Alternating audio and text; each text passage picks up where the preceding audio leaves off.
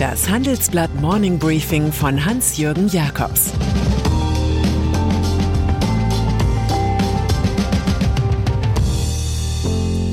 Guten Morgen allerseits. Heute ist Mittwoch, der 17. August 2022. Und das sind unsere Themen. Holocaust-Entgleisung mitten im Westend, die Pannen der rollenden Essensgaben, Niklas Kaul, der neue alte König der Athleten. Nach einer kurzen Unterbrechung geht es gleich weiter. Bleiben Sie dran. ChatGPT und andere Technologien verändern unsere Arbeitswelt rasant. Bei der Veranstaltung Work in Progress diskutieren wir in der Handelsblatt Media Group die Zukunft des Arbeitsmarktes, HR-Trends, KI, mentale Gesundheit und neue Leadership-Perspektiven. Sei am 13. und 14. Juni in Düsseldorf oder virtuell dabei und melde dich jetzt an unter work-progress.de. Holocaust-Vorwürfe von Palästinenserpräsident. Es gibt Staatsgäste, die würde man am liebsten sogleich wieder wegschicken, ganz so wie angetrunkene Partygäste, die sich ein Herz zum Pöbeln fassen. Auch der Palästinenserpräsident Mahmoud Abbas scheint in diese Kategorie zu gehören. Er warf Israel bei seinem Besuch in Berlin vielfachen Holocaust an den Palästinensern vor. Israel habe seit 1947 bis zum heutigen Tag 50 Massaker in 50 palästinensischen Orten begangen.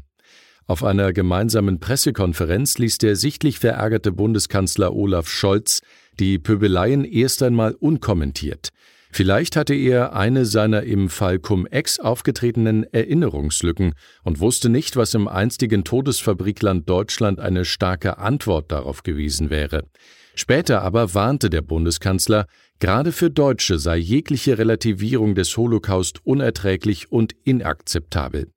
Die Palästinenser fordern immer wieder einen eigenen Staat Palästina. Der Friedensprozess zwischen ihnen und Israel liegt seit 2014 brach. Ende des Lieferdiensthypes. Probleme mit der Lieferkette belasten bekanntlich die Weltwirtschaft. Eine ganz andere Form von Lieferkette droht sogar zum Desaster der deutschen Volkswirtschaft und Start-up-Szene zu werden. Es geht um Food-Kurierdienste. Sie prägen das Bild der Innenstädte genauso wie die Gig-Economy. Unsere Titelstory schildert, dass mindestens zwei große europäische Bringdienste, Glovo und Zepp, inzwischen deutlich niedriger bewertet werden als in der Finanzierungsrunde zuvor.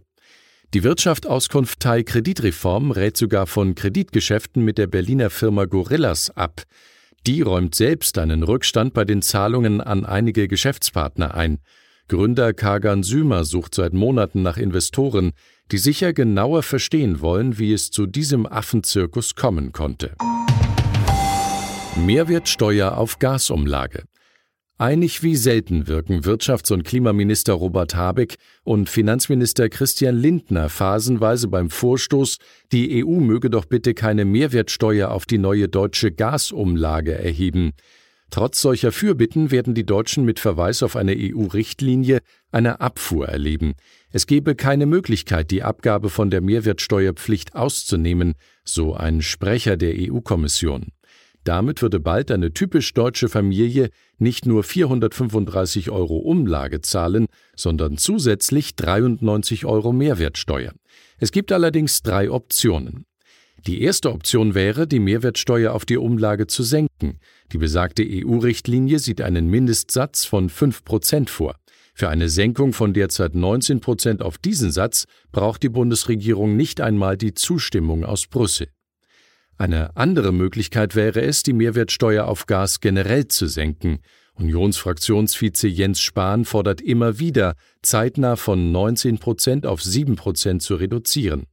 Was für den CDU-Politiker eine wichtige Entlastung für kleine und mittlere Einkommen brächte, ist für die Grünen ein falsches Signal. Es sei kostspielig und nicht zielgenau. Die letzte Option wäre, die Energiesteuer auf Gas zu senken.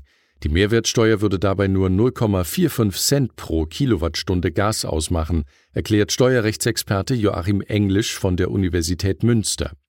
Würde der Bundestag Gas zum Heizen zeitweise von der Energiesteuer befreien, sei die Einsparung mit 0,55 Cent sogar noch höher. Die Blaupause für eine solche Maßnahme ist der Tankrabatt, um den es jede Menge Ärger gibt.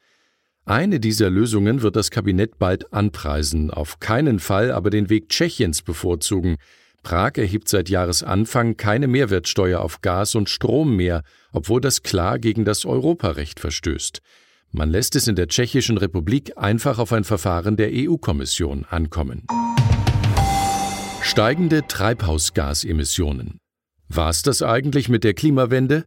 Insgesamt wurden in allen EU-Ländern zwischen Januar und März über 1000 Millionen Tonnen Kohlendioxid und andere Treibhausgase ausgestoßen. Das Vor-Corona-Niveau ist damit wieder erreicht. Bulgarien meldet nun mit plus 38 Prozent den stärksten Anstieg an Treibhausgasemissionen, gefolgt von Malta mit 21 Prozent und Irland mit 20 Prozent. Nur den Niederlanden und Finnland gelang ein leichter Schwund. Größter Produzent von Treibhausgasen bleiben die Haushalte. Gegenüber dem ersten Quartal 2021 stiegen die Emissionen von Treibhausgasen vor allem im Transportsektor an. Auch im Bergbau und im Bauwesen wurden wieder mehr Schadstoffe ausgestoßen. Starregisseur Petersen ist tot. Er war unser Mann in Hollywood, ein Regisseur der Extraklasse, Absolvent der Deutschen Film- und Fernsehakademie in Berlin.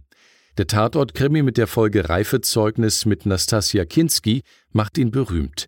Internationale Anerkennung brachte Wolfgang Petersen das Kinowerk Das Boot mit Jürgen Prochnow und Herbert Grönemeyer. Seit 1986 lebte der Regisseur mit seiner Frau in Los Angeles und feierte Erfolge mit Clint Eastwood in In the Line of Fire, Dustin Hoffman in Outbreak, Harrison Ford in Air Force One oder George Clooney in Der Sturm. Über seinen 80. Geburtstag segelte der gebürtige Ostfriese ganz locker drüber weg und plante etliche neue Filme und Fernsehprojekte. Ruhestand, das war etwas für die anderen. Er war im Unruhestand. Nun ist Petersen, der Leinwandschöpfer, im Alter von 81 Jahren an Bauchspeicheldrüsenkrebs in Los Angeles gestorben. Und dann ist da noch Niklas Kaul der aus aussichtsloser Position heraus in München Europameister im Zehnkampf wurde. Nach dem ersten Tag war der Deutsche nur Siebter, doch dann warf er den Speer überragende 76,05 Meter weit und legte zum Schluss über 1500 Meter eine Fabelzeit hin. München wird ab jetzt einen ganz speziellen Platz in meinem Herzen haben, sagt Kaul. Die nächste Sensation im Olympiastadion schaffte Gina Lückenkämper. Mit 10,99 Sekunden siegte die Sprintathletin über 100 Meter. Das Zielfoto entschied gegen die Schweizerin Mujinga Kambunji. Ich wünsche Ihnen einen erfolgreichen Tag voller Zuversicht.